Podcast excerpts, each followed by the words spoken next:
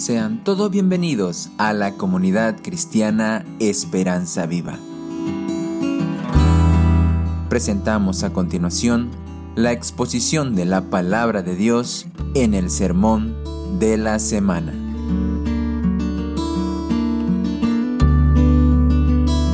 Qué tiempo tan precioso de celebrar la resurrección del Señor Jesucristo. Siempre me emociona de verdad este tema marcó mi vida.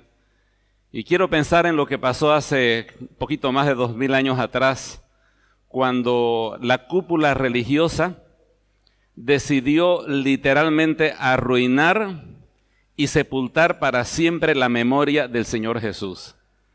Para eso el primer paso era crucificarle.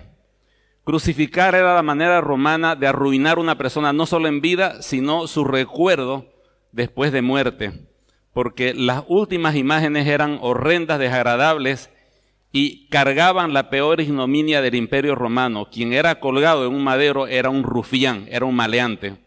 Entonces era una forma de arruinar la memoria del difunto. Pero para asegurarse de que el muerto quedara bien muerto, hicieron algo que paradójicamente evidenció su resurrección. Al ser colocado en la tumba, colocaron un equipo o una guardia romana para que guardase el lugar. Y ese lugar estaba sellado con el sello romano, la piedra estaba entrelazada por dos cuerdas y entre medio el sello romano que era prohibidísimo para un ciudadano descalichar siquiera ese sello romano bajo pena de condena inclusive de muerte. Así que ¿quién se iba a atrever siquiera a hablar acerca de Jesús?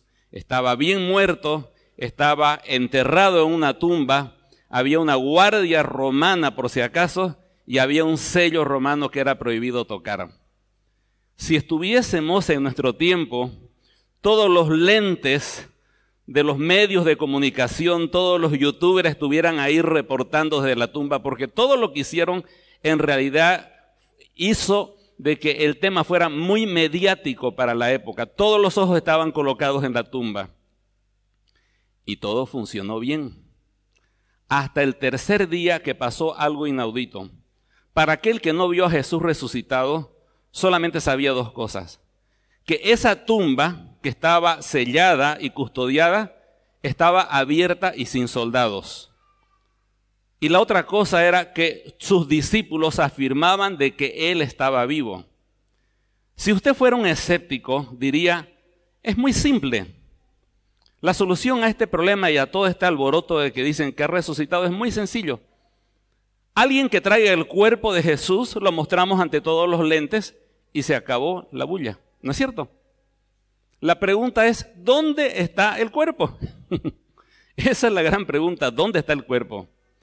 ¿Lo tenían los romanos? Para nada, a ellos no les interesaba guardar el cuerpo de un condenado por crucifixión.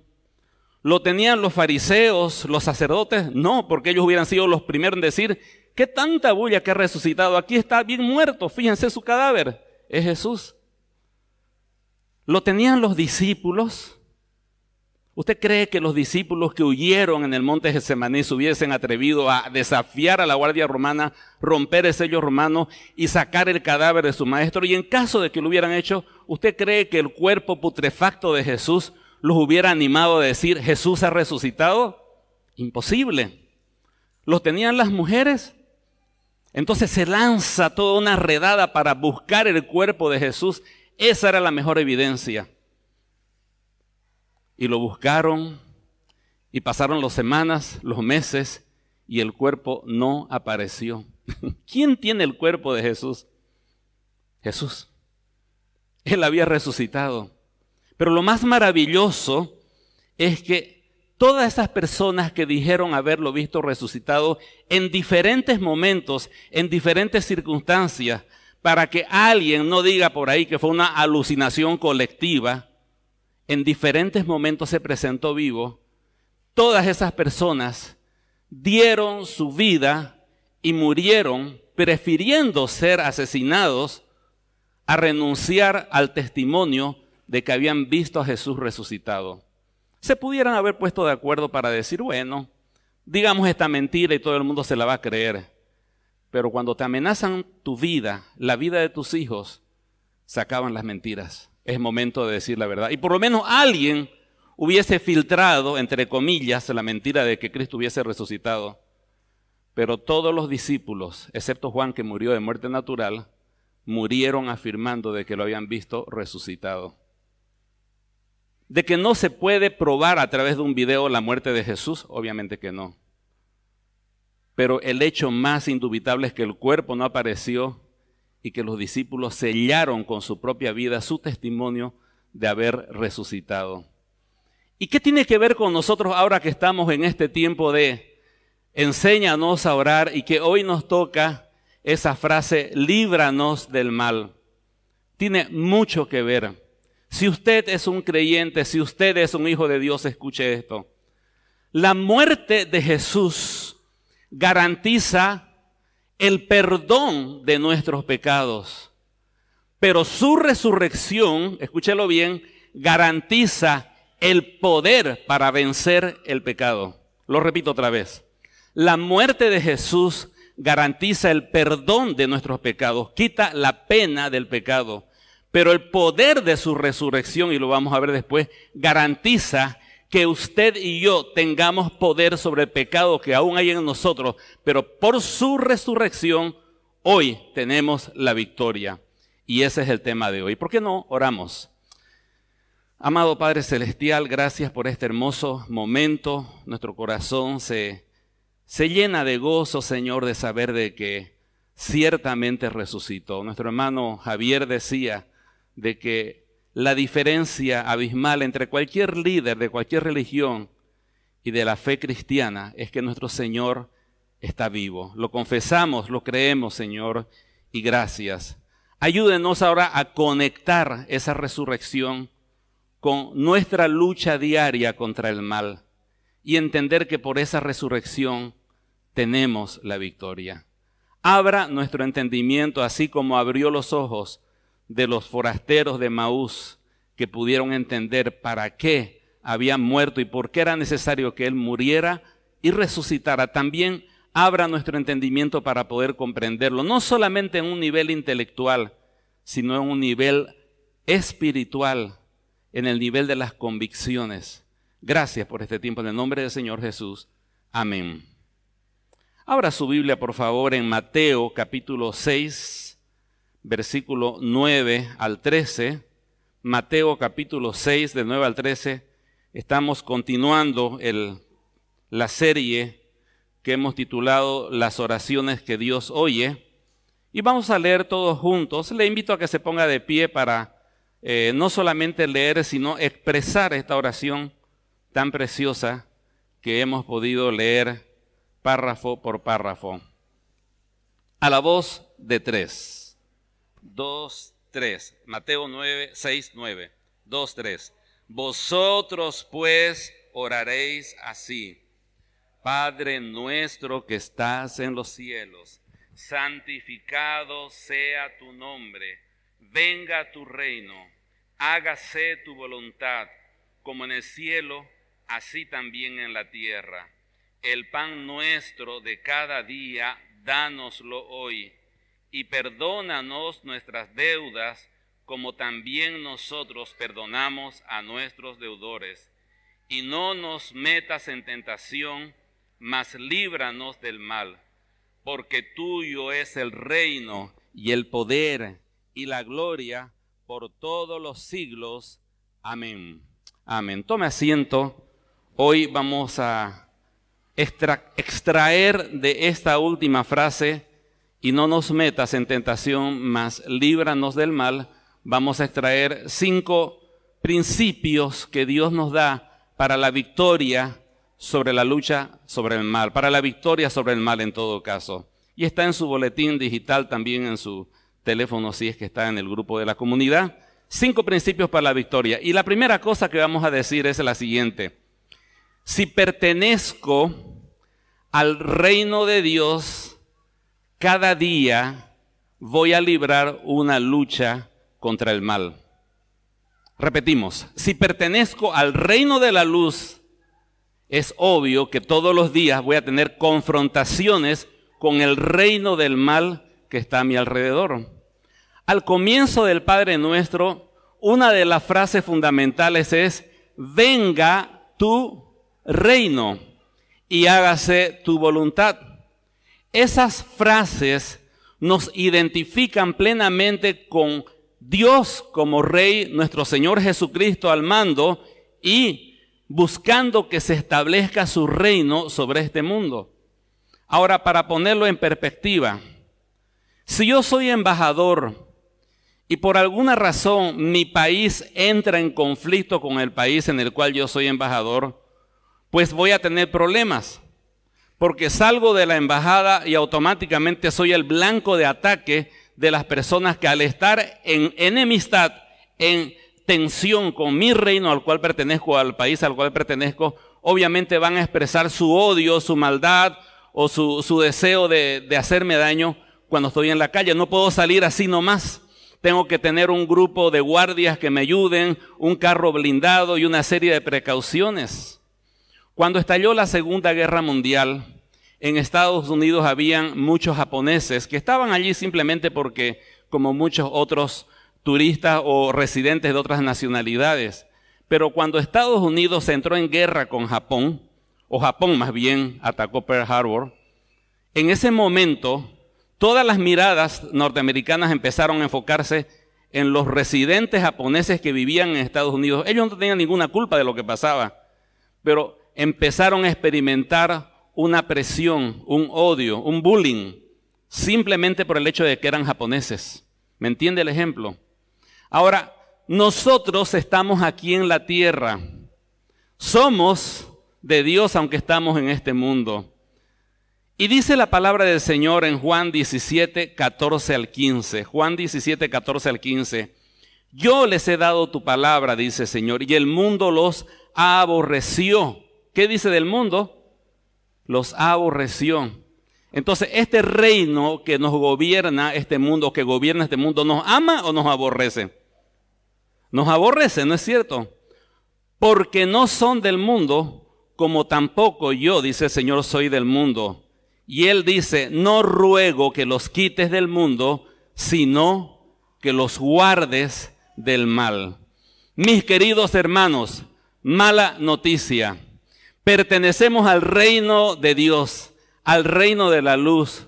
Pero mientras tanto, vivimos, habitamos, compartimos, comemos, trabajamos y jugamos en un mundo que está gobernado por el reino de las tinieblas. Entonces cuando decimos, líbranos del mal, no es simplemente por el hecho de que yo quiero vivir una vida tranquila sin tener problemas. Ese no es el punto principal.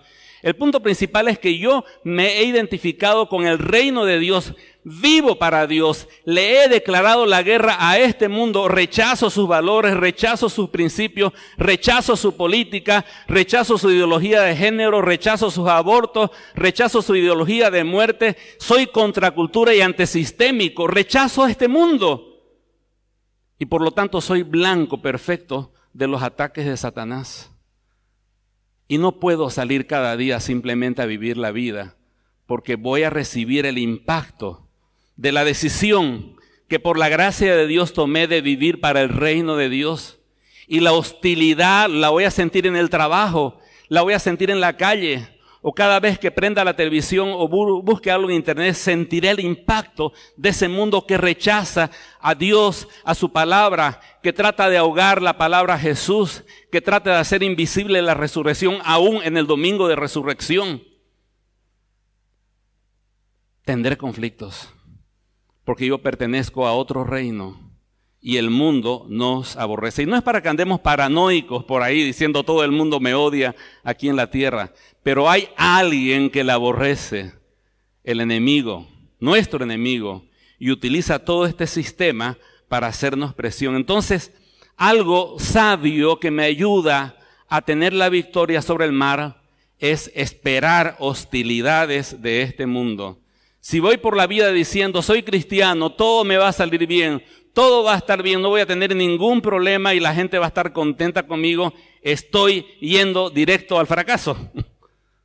Pero si digo, pertenezco al reino de Dios, todos los días digo, venga tu reino, hágase tu voluntad.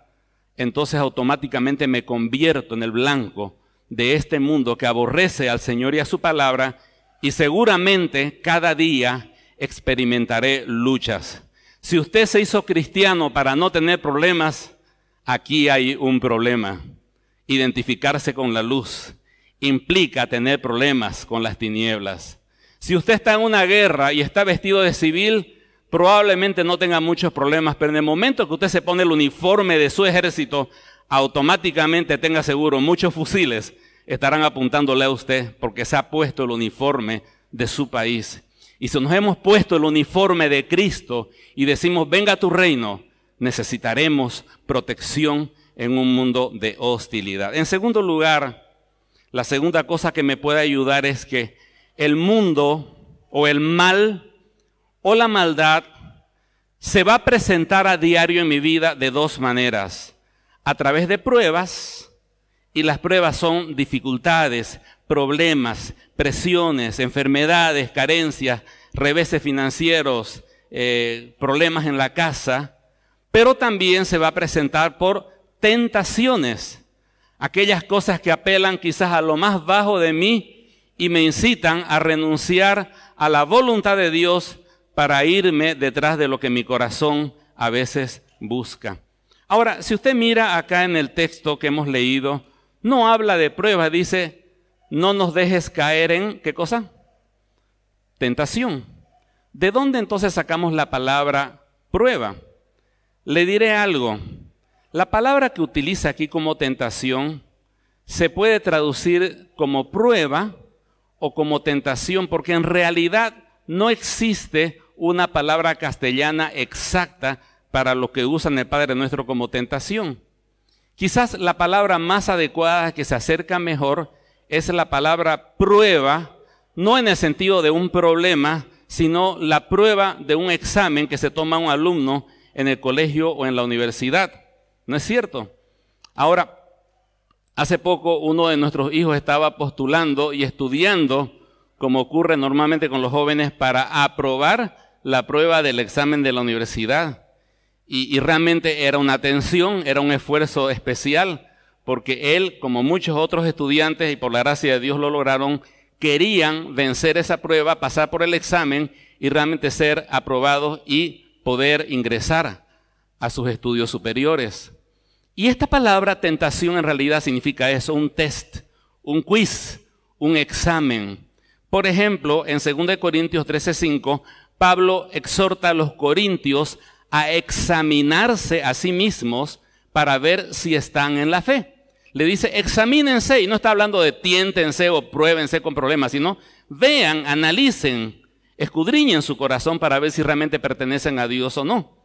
Por otro lado, eh, el ángel eh, encomia y elogia a la iglesia de Efeso en Apocalipsis 2.2 porque dice que examinó y probó a los que se decían hacer apóstoles y no lo eran un buen ejemplo que muchas iglesias deberían seguir hoy. Examinar, eso es lo que está diciendo, tomar un examen para tratar de determinar si hay fallas en la persona. Entonces, se puede traducir tanto como tentación como prueba también, pero básicamente significa examinar y tiene sentido de descubrir una falla, un error o una deficiencia en la preparación de aquel que está siendo probado. Entonces, cada vez que me encuentro en la tentación o me encuentro en problemas, para Dios es un examen que Él me está tomando. Y muchas veces los alumnos dicen, por favor, profe, no tome examen hoy día, ¿no? Y el creyente dice, Señor, no quiero exámenes hoy día, quiero pasarlas sin problemas porque a veces no hemos estudiado, ¿no es cierto? Ahora, quiero mostrarle un versículo que va a clarificar mucho esto. Si puede abrir su Biblia y subrayar dos palabras en Santiago capítulo 1. Busque Santiago capítulo 1. Dice el versículo 12, Bienaventurado el varón que soporta la tentación, porque cuando haya resistido la prueba, recibirá la corona de vida que Dios ha prometido a los que le aman. Ahora quiero que por favor en su Biblia subraye física o por lo menos mentalmente dos palabras. Tentación y prueba. ¿Ok? Dice, bienaventurado el varón que soporta la tentación porque cuando haya resistido la prueba. Tentación y prueba. ¿Sabe usted que en el original griego es la misma palabra que nuestra Biblia traducimos como tentación y prueba? Es la misma palabra. Para varios de nuestros hermanos que le encantan los términos en griego, se lo digo, peirasmos, esa es la palabra. Y significa básicamente o tentación o significa prueba. Pero en esencia habla de un examen que se está tomando la persona. Entonces ahí tiene la misma palabra traducida en nuestra Reina Valera, nuestra versión Reina Valera, de dos maneras, tentación o prueba. De tal manera que cuando dice, y no nos metas en tentación, podríamos haber traducido, y no nos metas en pruebas, y estaríamos siendo muy, muy fieles al texto y al sentido de la palabra. ¿Qué hace que ponga prueba o tentación? Generalmente es el criterio del traductor que por el contexto de lo que se viene hablando pone una o la otra. Y en este caso, los traductores Casiodoro de Reina y Cipriano de Valera eligieron la palabra prueba y tentación, aunque era la misma palabra. ¿Se entendió? Ahora, no es lo mismo una prueba y una tentación. La prueba tiene que ver con problemas que vienen sobre mí y me quieren aplastar. Yo quiero huir de las pruebas. La tentación es algo que me atrae, me atrae hacia mis instintos más bajos para hacer algo que está fuera de la voluntad de Dios. Las pruebas muchas veces intentan sacar lo mejor de mí. Las tentaciones sacan lo peor de mí. La estrategia para vencer una prueba es resistir. La estrategia para vencer una tentación es huir, ¿entiende? Pero más allá de la forma en que podamos conceptualizar estos términos, en esencia, el Señor nos está enseñando a orar y no nos metas en exámenes, en pruebas, en tentaciones. Y estoy seguro que en esta mañana yo podría preguntar, hermano, ¿usted tiene pruebas en su vida? Oh, sí, me diría, tengo muchas pruebas. Justamente Santiago dice, bienaventurados, dichosos sois cuando sois atacados por diversas pruebas. Y esa palabra diversas, multicolores, significa pruebas amarillas, pruebas verdes, pruebas rojas, pruebas negras pero la característica es que vienen todas juntas. Y algunos de ustedes quizás están pasando por algo así. Otros me dirán, estoy pasando por tentaciones y no me está yendo bien. Estoy cayendo normalmente en el pecado y quiero salir de esto. Bienvenido al domingo de hoy porque ese es el tema. Pero en todo caso, todos a diario, por el hecho de que somos del reino de la luz, vamos a experimentar presiones, problemas y por otro lado, tentaciones que nos quieren desviar del camino. Entonces, repasando, si pertenezco al reino de Dios, libraré luchas diarias contra el mal. Segundo, el mal se presentará de dos formas, tentaciones y luchas. Tercero, Dios usa las pruebas y las tentaciones para su gloria y para mi beneficio. Una frase que nos confunde un poco en el Padre nuestro es, ¿por qué el Señor nos anima a decir y no nos metas en tentación. Algunas versiones suavizan el sentido y dicen, y no nos dejes caer en tentación. Pero el sentido original es no nos metas hacia adentro de la prueba, es lo que está diciendo, o hacia adentro de la tentación. ¿Por qué tendríamos que pedir a Dios? ¿Acaso Dios es malo y deliberadamente quiere meternos en problemas y tenemos que pedirles para que no lo haga? Y quiero decirle algo que puede cambiar completamente su forma de ver las pruebas. Dios, como buen maestro que es, toma siempre exámenes. ¿Qué pasaría si un maestro nunca toma exámenes? Ni siquiera al final. Esos alumnos serían como nuestros bachilleres del año pasado, ¿no es cierto?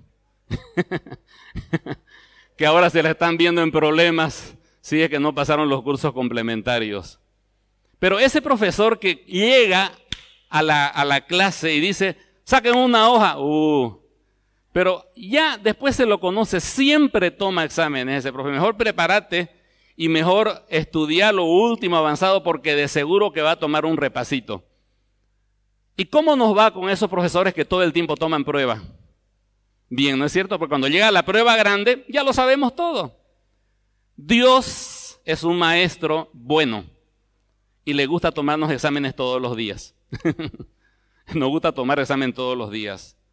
Lo hizo Dios con su propio Hijo. En Mateo 4.1 dice, entonces Jesús fue llevado, ¿por quién fue llevado? Por el Espíritu, habla del Espíritu Santo, al desierto. ¿Para qué? Textualmente lo leo, para ser tentado por el diablo. ¿Quién llevó a Jesús al desierto? El Espíritu Santo. ¿Para qué lo llevó? Para ser tentado por el diablo. Y uno puede preguntarse, ¿para qué está haciendo semejante cosa el Espíritu Santo? El Hijo de Dios era sin pecado. No solamente que no pecaba, sino su naturaleza era libre del pecado. Entonces el Señor fue tentado no para comprobar si pecaría, sino para demostrar que no podía pecar. Ese era el punto. Y era importante ese examen porque nos demuestra a nosotros en quién hemos puesto nuestra confianza, en alguien sin pecado y que murió y porque era sin pecado triunfó sobre la muerte. Y eso es lo que celebramos hoy domingo de resurrección. Entonces las pruebas delante de la mente de Dios son exámenes. ¿Cuántos les está tomando Dios exámenes todos los días? ¿Ah? Amén, amén. Sí, amén. Gloria al Señor, Él es un buen maestro. No lo hizo solamente con el Señor Jesucristo, sino lo hizo con Abraham en Génesis. Simplemente leo, en Génesis 22, uno dice, aconteció después de estas cosas que probó Dios a Abraham, y ahí usa el equivalente en, en, arameo a esta palabra que estamos usando, probó Dios a Abraham y le dijo a Abraham, y él respondió, aquí. Y está hablando del momento cuando Dios le dice a Abraham, quiero que ofrezcas a Isaac tu hijo. Y cuando pasa la prueba, porque primeramente somos probados, luego somos comprobados y en tercer lugar somos aprobados o reprobados. ¿Entiendes? Probado, comprobado y aprobado. Esa sería la meta. Entonces cuando ya Abraham es aprobado, Dios le dice, ahora es evidente que me temes más a mí. No para Dios porque Dios conocía su corazón, sino para él mismo. Luego Moisés le dice al pueblo de Israel en Éxodo 20:20, y Moisés respondió al pueblo, no temáis porque para probaros vino Dios y para que su temor esté delante de vosotros, para que no pequéis. Esa imagen terrible del Sinaí humeando era una prueba para ayudar a que los israelitas pudiesen confiar y temer a Dios. En Deuteronomio 8.2 dice, y te acordarás de todo el camino por donde te ha traído Jehová tu Dios estos 40 años en el desierto para afligirte para probarte, para saber lo que había en tu corazón, si habías de guardar o no sus mandamientos. A veces llega la prueba y ahí hay algunos que dicen, ¿por qué, Señor, si tú eres un Dios de amor, por qué me pasa eso? No aprobó. Y otro dice, gracias, Señor, no sé cómo la voy a hacer, pero ahora sí me apego a ti con todo porque no puedo soltarme de ti. Y esa persona llega a conocer a Dios por experiencia y revela para sí mismo, sí misma, lo que hay en su corazón. La forma en que respondemos ante la tentación o la prueba revela quiénes somos, revela quiénes somos. ¿Cómo le ha ido con las pruebas, mi hermano? ¿Cómo le ha ido con las tentaciones, mi hermana?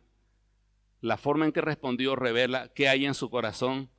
Y si lo que hay en su corazón quizás no sea lo mejor, es allí donde Dios quiere trabajar como un buen maestro. Por otro lado está el ejemplo de Job. En el ejemplo de Job, dice que Satanás le dice, ah, Job te sirve y es un buen chico porque tú le das todo y lo mimas. Es puro interés. Tocale su vida y vas a ver que blasfema. Está bien, dale. Pero no toque su vida, pero sí su salud y sus bienes. ¿Y qué pasó con Job? Por un lado, no blasfemó contra Dios, pero por otro lado se manifestó que él tenía una justicia propia y luego en el último capítulo él se da cuenta que toda la gracia y el mérito es de Dios. Y su corazón fue cambiado. El Señor le dijo a los discípulos en Getsemaní, orad para que no entréis en tentación. Y es llamativo que hace poco en el tiempo devocional, en la hora silenciosa, leíamos Lucas 22, 31, donde Satanás hace una solicitud formal a Dios de zarandear a sus discípulos. ¿Por qué Satanás podría hacer semejante cosa? Porque hace años atrás nosotros le entregamos la autoridad de este mundo. Así que legalmente hablando tiene derecho. nosotros se lo dimos.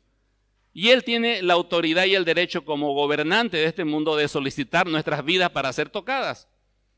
Pero nosotros tenemos la prerrogativa como hijos de ir delante del Señor y mandar una contrademanda si quiere o una contrapetición.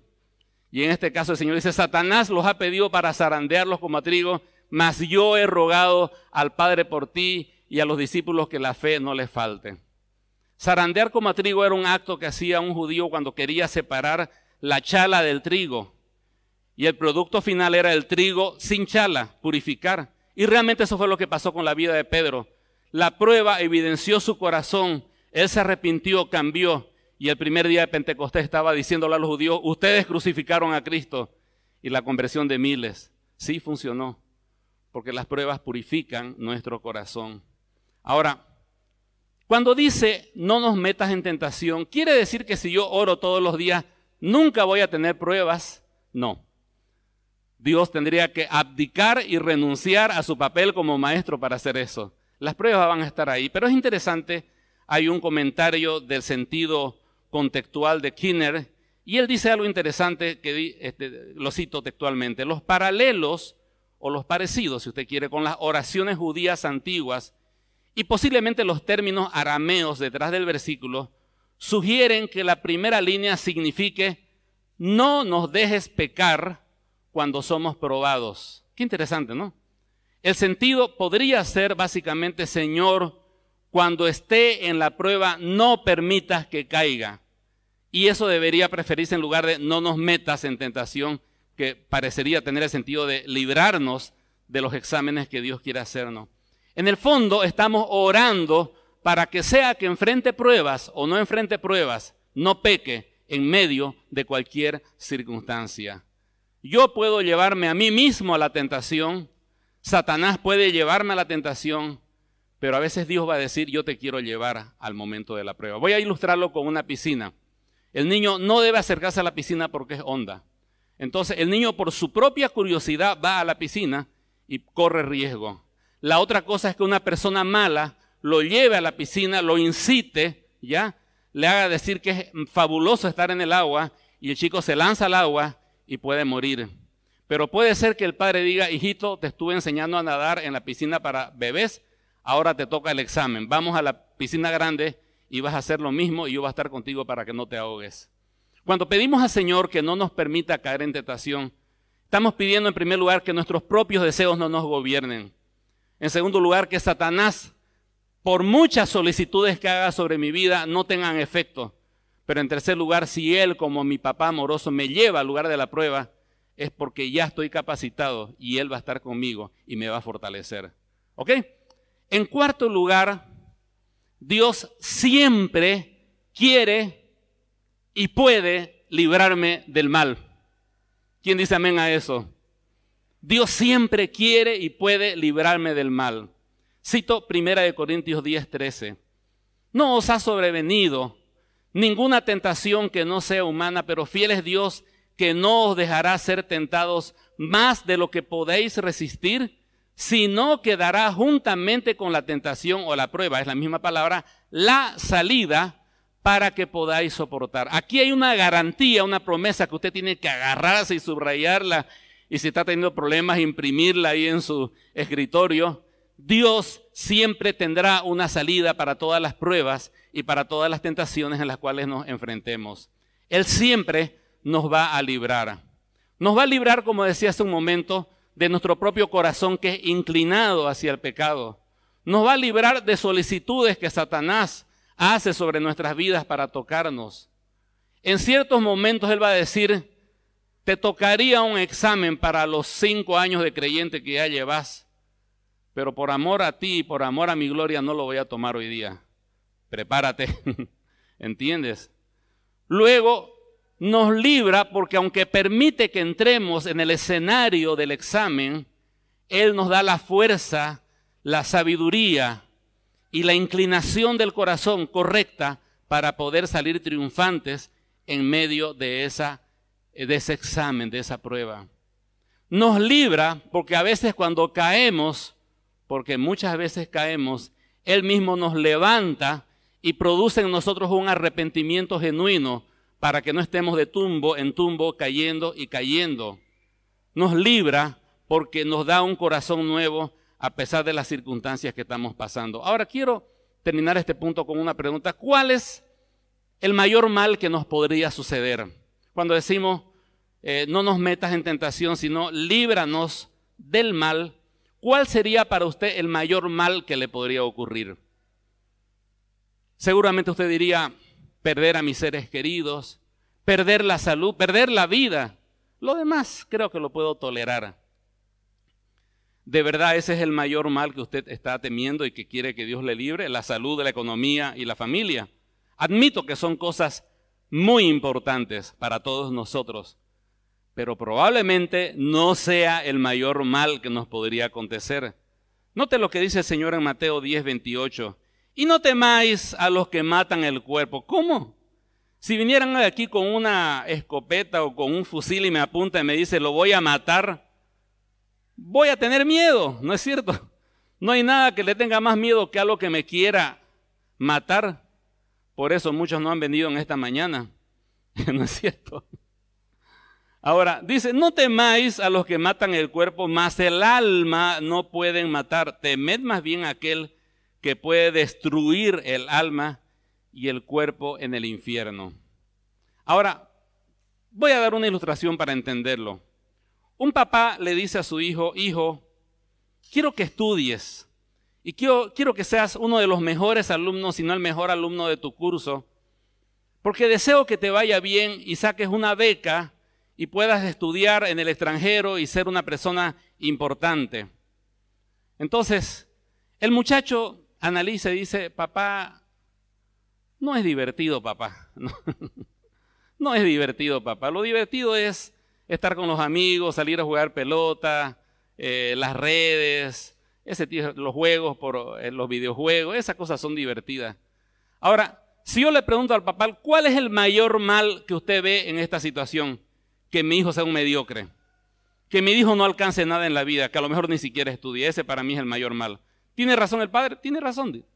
Pero ¿cuál es el mayor mal para el chico? Que le priven de su videojuego, que le priven de la salida a pelota, que le priven de muchas cosas, de, la televisión, para tener que estudiar. Ese es el mayor mal para él, porque él tiene una visión a muy, muy corto plazo. Él ve el aquí y ahora. En cambio, el papá ve el futuro completo. Ahora, algo así nos ocurre con papá Dios. Para nosotros, estamos muy enfocados en el aquí y en ahora. Lo peor que me puede pasar es un revés económico, problemas de salud, temas con la familia. Pero Dios mira hacia la eternidad y dice, hay un mal mayor, eso va a pasar. Tú tienes allá garantizada una herencia, pero tengo temor de que no llegues a alcanzar los propósitos que yo tenía para tu vida. Y cuando un día lleguemos al cielo y veamos la grandeza de Dios, la majestad de Dios, lo fabuloso que es la presencia de Dios, recién ahí nos daremos cuenta de lo grande que era todo esto, pero será demasiado tarde porque ya hemos desperdiciado nuestra vida.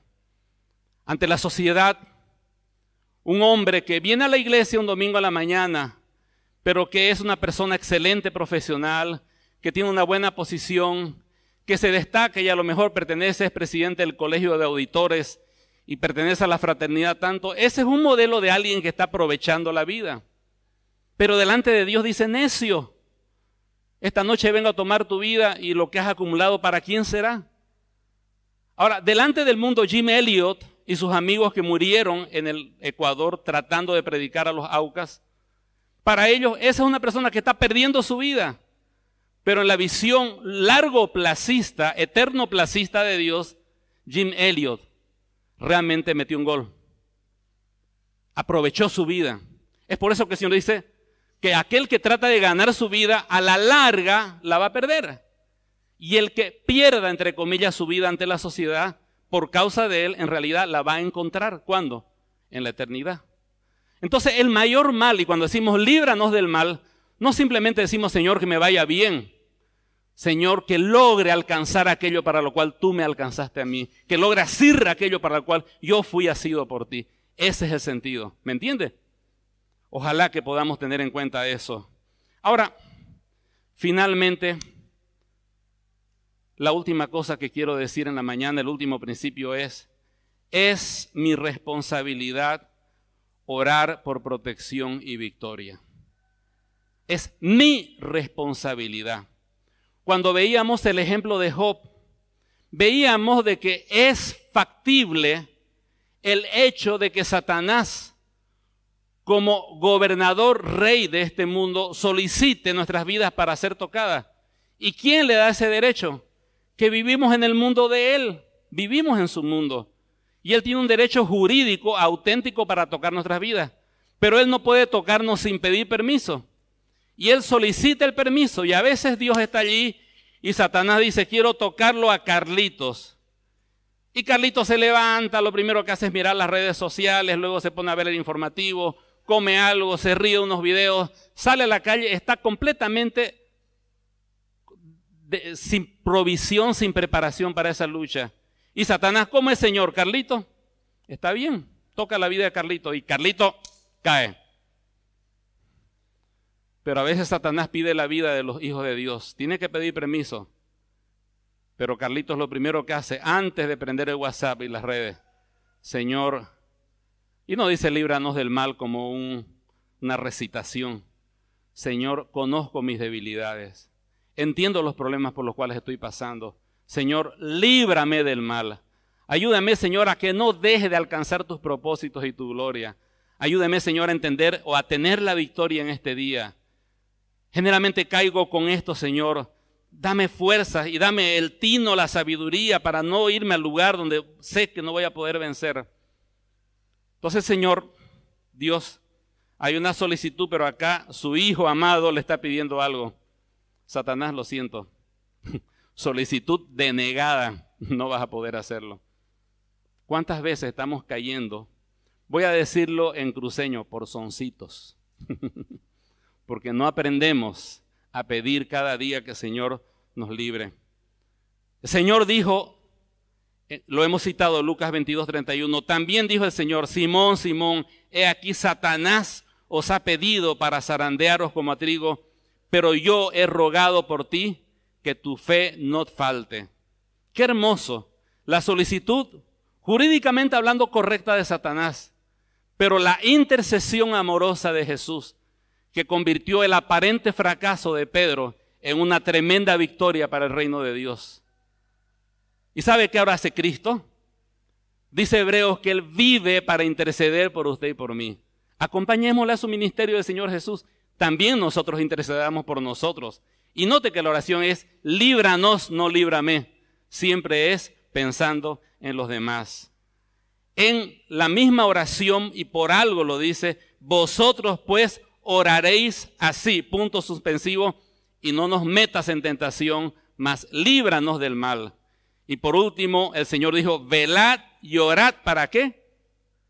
Para que no entréis en tentación. En otras palabras, el no hacerlo implica la posibilidad de caer en el momento de la prueba, de pecar en el momento de la prueba. Y quiero darle algunas ideas prácticas para ampliar este tiempo y en lugar de decir simplemente, y no nos metas en tentación, más líbranos del mal.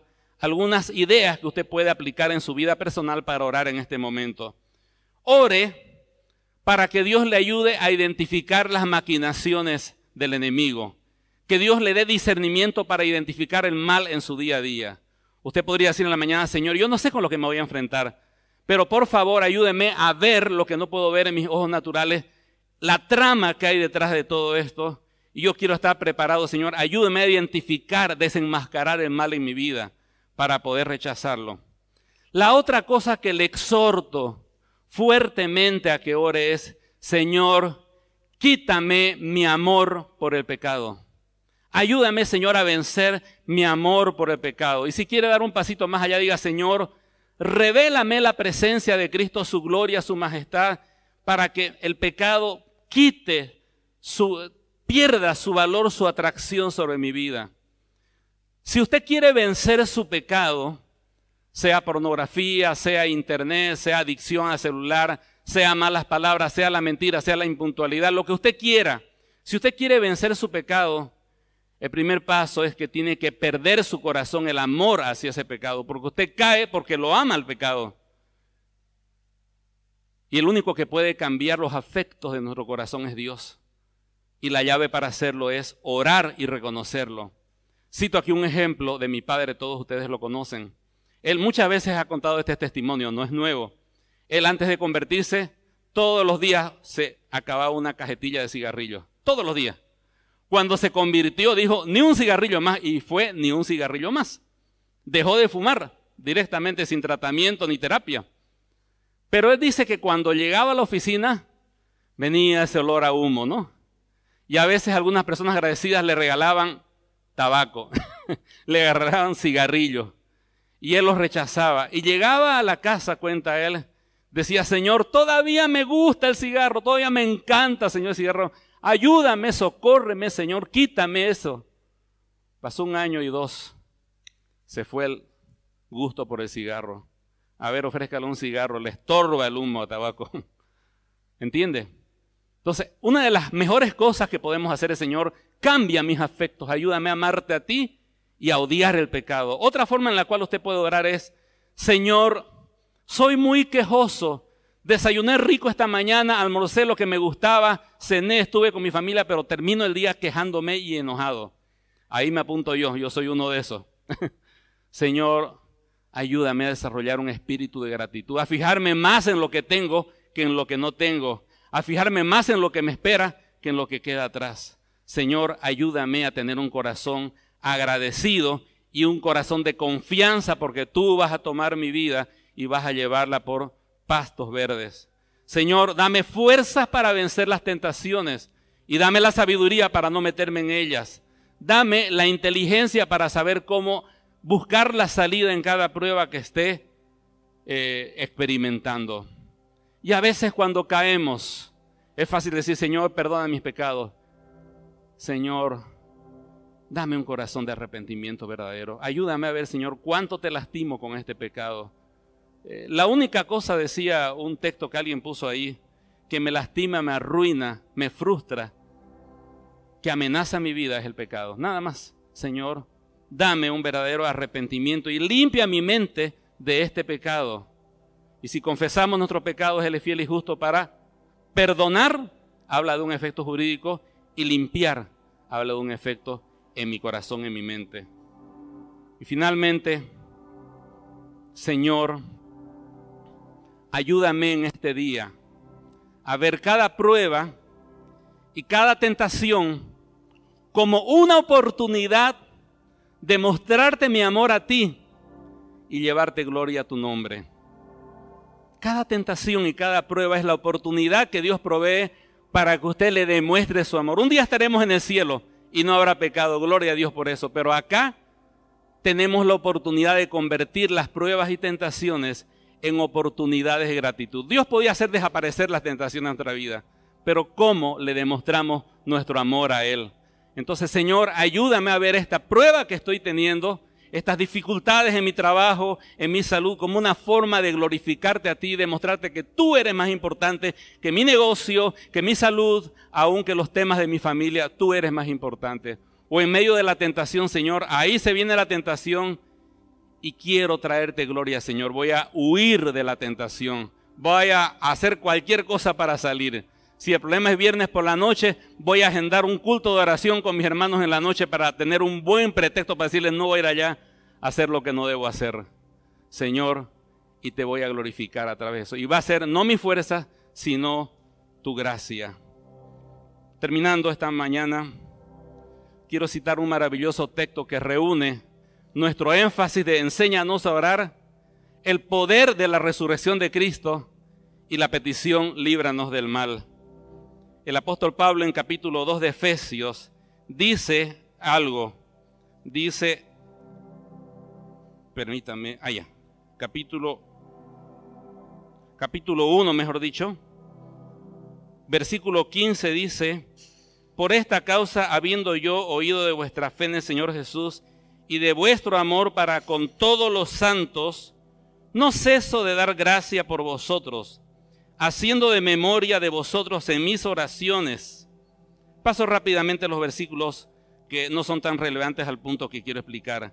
Para que el Dios de nuestro Señor Jesucristo, el Padre de gloria, os dé espíritu de sabiduría de revelación en el conocimiento de Él, alumbrando los ojos de vuestro entendimiento para que sepáis cuál es la esperanza que Él os ha llamado y cuáles las riquezas de la gloria de su herencia con los santos. Y toma atención, versículo 19. Y cuál la supereminente grandeza de su poder, tres superlativos, supereminente, grandeza y poder, son tres superlativos que está usando aquí Pablo, para con nosotros los que creemos según la operación del poder de su fuerza, la cual operó en Cristo, resucitándole de los muertos y sentándole a su diestra en los lugares celestiales, etc. Lo que está diciendo Pablo es, cuando Cristo fue resucitado, hubo una manifestación súper tremenda, mega extraordinaria, literalmente eso es lo que dice el original, que resucitó a Cristo entre los muertos. Y ese poder, y ese poder está a su disposición y a mi disposición. Y es por eso que la victoria está garantizada. Póngase de pie.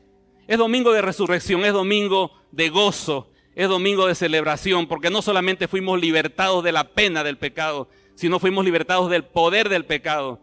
Y algunos de ustedes han estado luchando contra tentaciones, algunos de ustedes han estado luchando contra pruebas. Hoy la victoria es garantizada por la resurrección de Cristo. Hay que pedirla y eso vamos a hacer. Oramos. Amado Padre Celestial, le agradecemos por esta mañana, mañana de victoria y de bendición. Hemos entendido, Señor, el sentido de no nos metas en tentación, mas líbranos del mal. Padre Celestial, hemos entendido de que las pruebas que llevamos son exámenes para nuestro crecimiento que le traen la gloria a usted, Señor. Y cada vez que logramos vencer, Señor, las pruebas y superar las tentaciones, le traemos gloria a su nombre e interiormente crecemos en nuestra vida interior. Nos hacemos más fuertes, Señor, más capaces, más victoriosos, más aptos para la tarea a la cual usted nos ha llamado al mundo. Entendemos que el mal, Señor, no simplemente son las enfermedades y los reveses financieros, sino dejar de alcanzar el propósito por el cual usted nos salvó y nos llamó a su reino de luz admirable. Ahora, Señor, con toda la iglesia oramos, Señor, no nos deje caer en tentación, o más exactamente, cuando estemos en medio del examen, no permita, Señor, que caigamos en el pecado, sino que seamos librados de ese mal, del pecado y de no alcanzar su gloria. Padre Celestial, y al terminar en esta, en esta mañana, oro, Señor, y oramos todos juntos como iglesia por aquellos hermanos que están pasando por pruebas, Señor de diferente índole financiera, de salud, Señor, dificultades interpersonales quizás en su hogar que les hace considerar muchas cosas malas. Padre Celestial, capacítelos, haga que sus miradas estén puestas en usted, Señor. Ayúdele a ver, Señor, la supereminente grandeza del poder de la resurrección. Enséñele, Señor, la salida que usted tiene para ellos, Señor. Y que no solamente pase la prueba, sino que ellos pasen y aprueben, Señor, ese examen. Rogamos por aquellos que están cayendo en el pecado continuamente, por la tentación. Señor, cambia sus afectos, que ese amor y esa atracción hacia el pecado se convierta en un amor y una atracción hacia la persona de Cristo, ante quien puedan fijar sus ojos y todo el resto del mundo palidecerá, será eclipsado por su gloria. Padre Celestial, capacítenos que no vayamos nosotros a la prueba, que Satanás no nos lleva a la prueba, lo solicitamos en este momento, pero sí cuando usted como Padre amoroso nos conduzca al lugar del examen, con su compañía y por su gracia, podamos aprobar ese examen. Gracias por la victoria, por medio del Señor Jesucristo y su resurrección, en el nombre del Señor Jesús. Amén. Amén.